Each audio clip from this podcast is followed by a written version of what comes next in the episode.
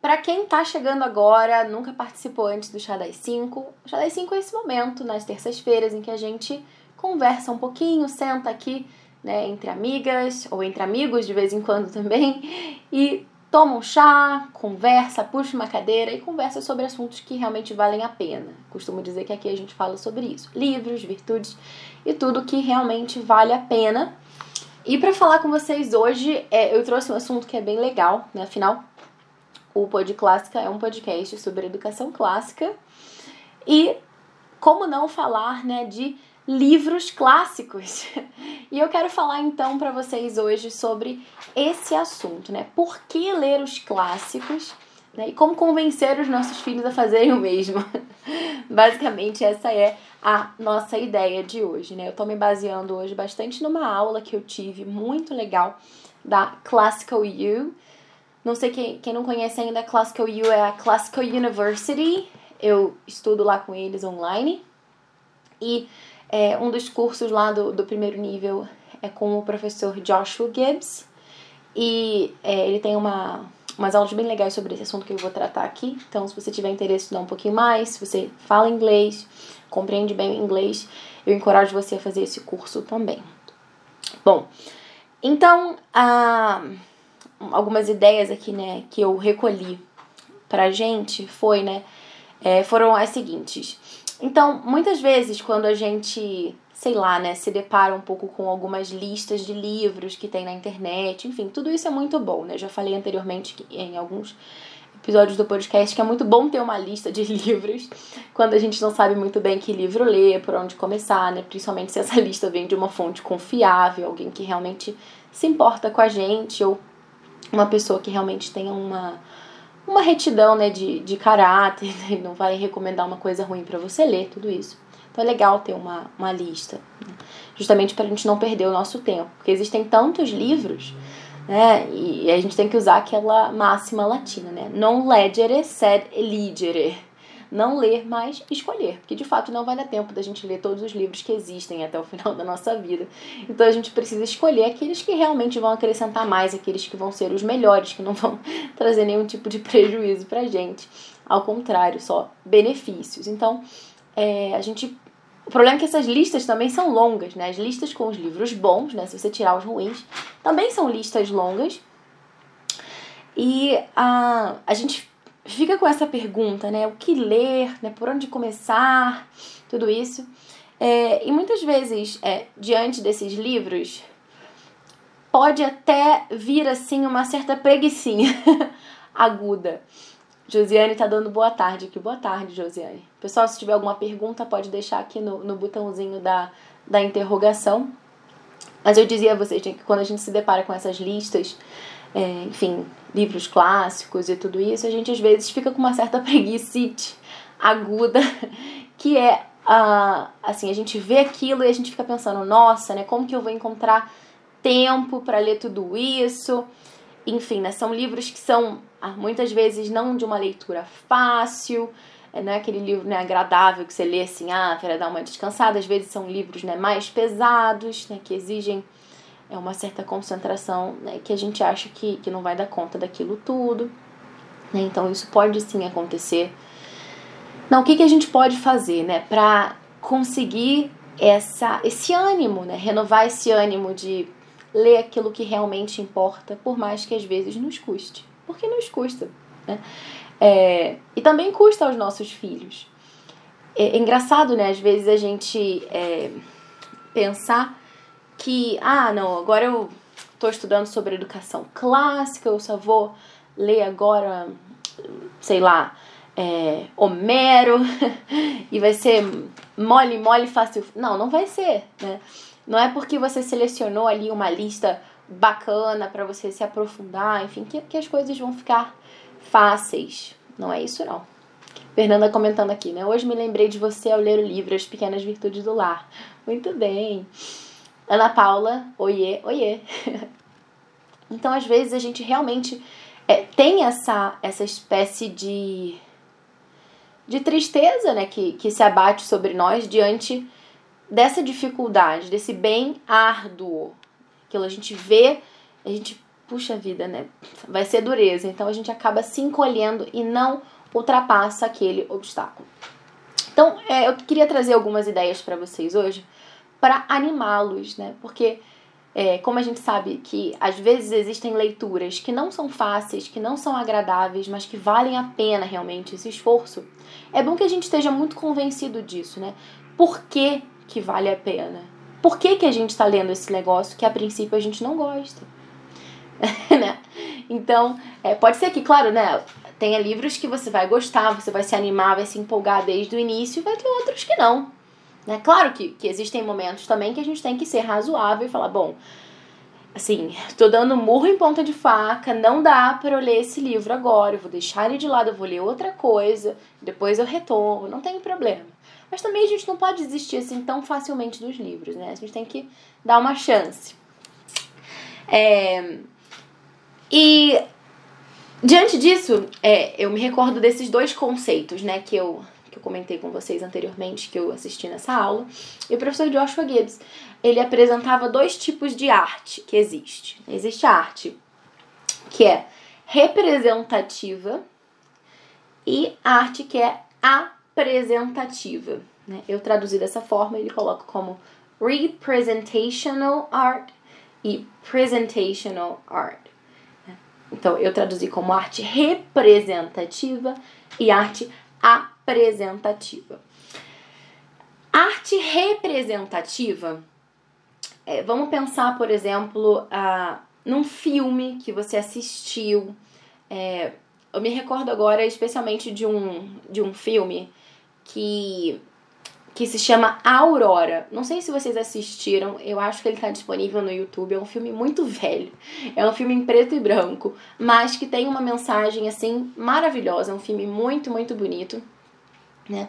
Que fala sobre, sobre o casamento, sobre fidelidade, sobre perdão, enfim, bem legal. E nesse filme, enfim, tem toda uma mensagem lá, né? Do, vale a pena que vocês assistam, não vou contar aqui agora para não estragar. Se alguém já assistiu, comenta aqui. Mas é um filme bem legal, né? E quando acaba esse filme, né? Tenta pensar agora, né? Num filme que você assistiu e quando o filme acabou, você ficou com muita vontade de conversar sobre aquele filme. Né? Teve alguma coisa que te tocou de um jeito especial, alguma coisa que você notou ali naquela trama, naquela história que te fez refletir de um jeito, ou perceber alguma coisa que você não tinha percebido antes, ou então até alguma coisa que te emocionou de alguma forma, fez você é, repensar alguma coisa da sua vida. Enfim, os filmes têm essa capacidade, né? Assim como os livros e algumas músicas, enfim, né?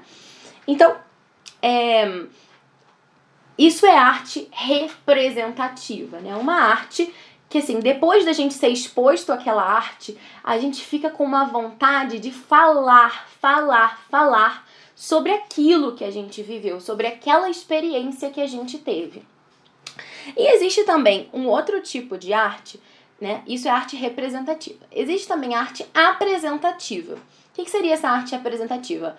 É uma arte que é, digamos, né, esses, é, os filmes mais da moda, né, do momento que você vai lá, é, sei lá, imagina assim um filme 3D, é, som e luz e ação e os monstros entrando e quebrando a cidade, pá, não sei o quê. Enfim, quando acaba esse filme, né? Se você gosta desse tipo de filme, o que, que você geralmente é, é, comenta, né? Com seu amigo, com a pessoa que viu você aquele filme? Você fala, nossa, aquela parte, olha, aquela parte que o guerreiro pegou a espada, enfiou no peito do dragão. Ah, nossa, essa parte foi sensacional, eu fiquei arrepiado nessa parte. Ou então, ah, naquela parte que o mocinho se declarou para a mocinha e a mocinha começou a chorar. Eu chorei junto com ela. e foi assim uma, uma coisa, uma comoção geral, todo mundo levantou no cinema, enfim. Quando a gente é exposto a uma arte apresentativa, a gente é meio que levado a falar sobre as partes que a gente viu. Então a gente não fica comentando sobre o filme, sobre o que nós pensamos, o que nós refletimos com o filme. Não é esse, digamos que, é, o, o barato, entre aspas, não é essa graça né, da arte apresentativa. A arte apresentativa é aquela arte do momento, da emoção, da experiência ali no momento, do contato e que depois você fica comentando sobre os momentos, as coisas que você viveu em partes isoladas daquele filme, né? É, e é, muitas vezes o Joshua Gibbs fala isso, né? O que acontece quando você é exposto a esse tipo de arte, né? Apresentativa, um filme assim, por exemplo, o que, que você faz em seguida?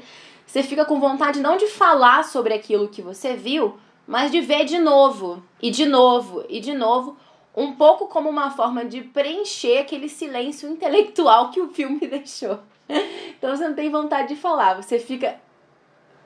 Uh, não, pera, assiste de novo, né? Porque, na verdade, o filme não falou nada de muito concreto, né? Porque a, a, esse, esse tipo de filme, esse tipo de livro, esse tipo de música, ele não é feito realmente para fazer você, enfim, refletir sobre alguma coisa, conversar, fazer algum tipo de ponderação a respeito, não.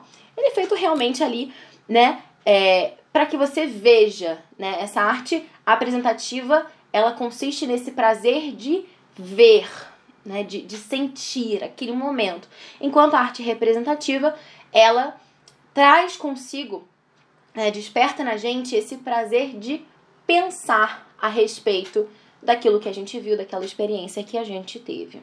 Né? Ah, então, assim, a arte que é apresentativa, que é esse tipo de arte que eu falei, né, que é um prazer para os olhos e tudo, ela é materialista, né? Enquanto a arte representativa não, né? ela é mais transcendente nesse sentido.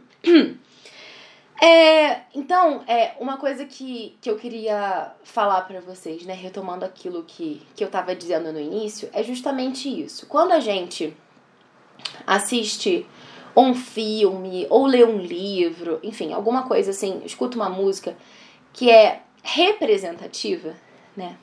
Muitas vezes no início a gente não vai sentir todo aquele sabor, aquela comoção, aquela ah, aquela coisa, sabe, na carne. Porque ele não foi feito para isso, realmente. Então, muitas vezes, quando você começa a ler um livro clássico, ou às vezes ouvir música clássica, né, você, enfim, ou até assistir um filme, né, que, que tem ali uma, um apelo mais transcendente, né, que realmente queira despertar ali né, essa contemplação do bem, da beleza, da verdade, é, muitas vezes no início é um pouco sem graça. Principalmente se você for exposto né, a, a muita, muita arte apresentativa antes. Né? É, isso me lembra assim, uma, uma vez eu assisti um, um vídeo do Roger Scruton, né? Que tem aquele documentário Porque a Beleza Importa e tal. Se vocês não assistiram, tem que assistir, tá lá no YouTube. E alguém perguntou para ele é, uma coisa assim, né, de, sei lá, acho que parece que tinha um professor que tava lá num encontro com ele, um evento, uma coisa. E abriram para pergunta e esse professor perguntou, não vou lembrar agora as palavras literalmente, mas ele dizia alguma coisa assim, né? Ah, é, eu tava falando com os meus alunos que é, que acho que Bá é superior a Lady Gaga uma coisa assim. E todo mundo ficou revoltado. Ah, como pode, né? Tipo, que preconceito, como é que você fala uma coisa dessa, né? É, enfim, de... e aí, é, como que eu posso fazer pra. Ele perguntava, né? Como que eu posso fazer para fazer com que os meus alunos enxerguem que de fato o Bá é superior a Lady Gaga. Não enquanto pessoa, não tô contando, ah, eu sou melhor que você. Não, mas assim, a arte mesmo, né? tem, tem qualidade diferente, né? A gente precisa saber julgar essas coisas, né? A, a beleza é o objetivo. É, então, é, o, o Roger Scruton, ele, ele deu uma resposta, assim, até surpreendente, né? Ele dizia, assim, que... Agora eu não vou saber citar literalmente, mas eu vou... Depois eu vou deixar o áudio desse, desse episódio na SoundCloud, eu vou colocar na descrição lá esse vídeo lá para vocês verem. Mas ele dizia assim, né, que é difícil você fazer é, esse jovem entender né, essa distância muito grande, né? Lady Gaga, bah, não consegue é, é, é, perceber realmente, né? Então, primeiramente seria bom que você conseguisse fazer com que ele conseguisse perceber a diferença, né, de qualidade entre, sei lá, Lady Gaga e Elvis Presley, né? É, antes de falar de Lady Gaga e Bach. E aí ele comentava também isso, né, que a música pop, ela tem uma característica que é realmente viciante. Se você for ver uma música clássica, né, é, é uma música que tem vários é, vários sons juntos ali, né? A música clássica, a música pop não. Ela tem aquele refrãozinho, aquela melodiazinha que fica repetindo, repetindo, repetindo, repetindo e que faz com que realmente a gente fique viciado naquele som, né? Ninguém fica, ah, eu estou com a oitava sinfonia do fulano de tal na cabeça. Não, isso não acontece. Esse tipo de música não fica chiclete, não fica grudada na sua cabeça. Mas a música pop que você ouviu, sei lá, no comercial da televisão, fica, né? Aqueles quatro acordes, sei lá, que ficam repetindo, repetindo, repetindo, repetindo, repetindo. Aquilo fica preso, igual um chiclete na sua mente, aquilo não sai. Então aquilo realmente é viciante, né? Então, não é nem que, que as pessoas elas têm dificuldade, né, realmente, de, de encontrar, né, puxa, né, a beleza na música clássica muitas vezes por isso. Porque elas estão viciadas na música pop. Né? É, não dizendo que música pop seja de todo ruim, né? Eu escuto música pop, enfim, mas a gente, eu, eu sei que a música clássica é superior, né? E assim como eu como chocolate, e eu sei que, sei lá, né, nutri, é, se você for olhar né, na, sei lá, tabela nutricional, alguma coisa assim, a salada é muito mais, muito mais importante, muito superior ao chocolate, mas tem momento para tudo, né? Então, da mesma forma, né, quando a gente vai ler um livro que é um pouquinho mais árido, tudo isso, às vezes a gente tem essa dificuldade também porque a gente está viciado com aquilo que é realmente fácil, né? Tá viciado é, em livro fácil, viciado em em filme Água com Açúcar e tudo isso. Então a gente precisa realmente quebrar esse ciclo né, e se dar ao trabalho né, de, de educar os nossos afetos. Né. É, ordo amores, né, a gente precisa ordenar, colocar ordem nos nossos afetos, aprender a gostar, aprender a amar aquilo que é amável. Né, porque muitas vezes não nos parece, né, fica um pouco difícil no início. É, se vocês forem pensar, né, por exemplo, é, é, e, e, eu falava no início, né, de que a gente tem que não só, né, tentar encontrar uma motivação, né, para realmente superar esses obstáculos e tudo, né, para ler aquilo que nos custa muitas vezes, mas também convencer os nossos filhos de que isso vale a pena. Então, é, é pense, por exemplo, né, você tendo uma conversa com o seu filho assim, filho, imagina que hoje você gostasse do mesmo tipo de música, do mesmo tipo de livros que você gostava há 10 anos atrás. então imagina, se seu filho tiver, sei lá, 16 anos e ele vai pensar, né, as músicas que eu gostava quando eu tinha 6 anos. né? Então imagina que você continuasse gostando hoje daquilo que você gostava quando você tinha 6 anos. Seria ridículo, né? Seria humilhante. Então, da mesma forma, daqui a 10 anos, se você se lembrar das coisas que você gosta hoje, você vai ficar um pouquinho com vergonha, né? Porque existem coisas que não sobrevivem ao teste do tempo, né? Se você for pensar, sei lá, nos anos 90, todo mundo ah, cantava é, Spice Girls, Backstreet Boys, esse tipo de coisa.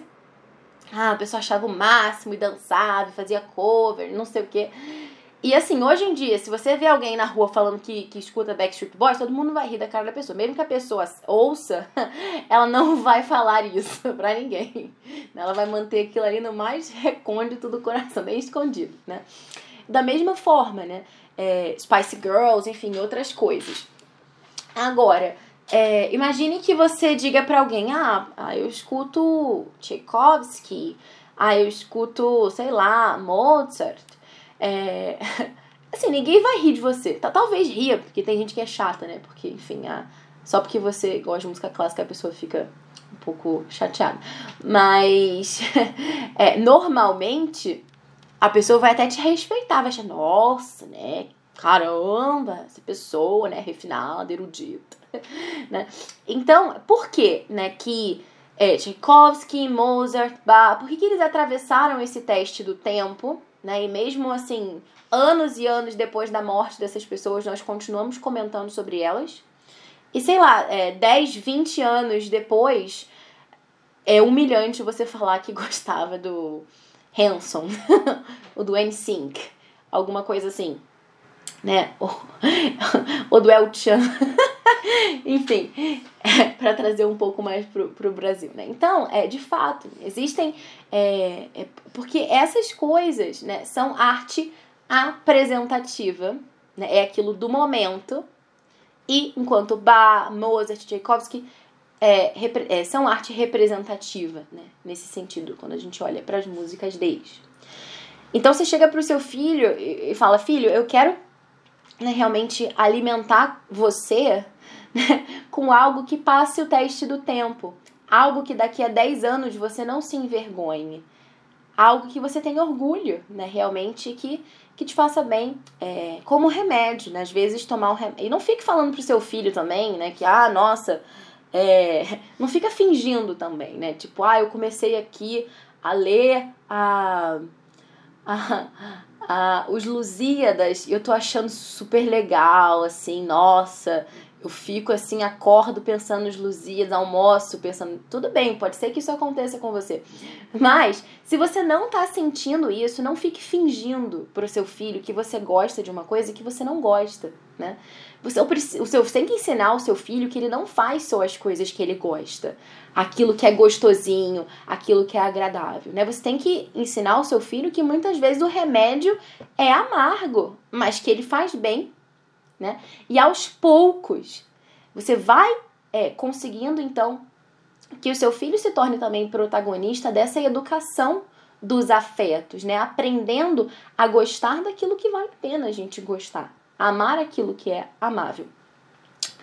É, então, essa era a mensagem que eu queria deixar para vocês com essa live dessa semana, para vocês não desanimarem aí da leitura dos clássicos, mesmo quando parecem um pouco árduos, né?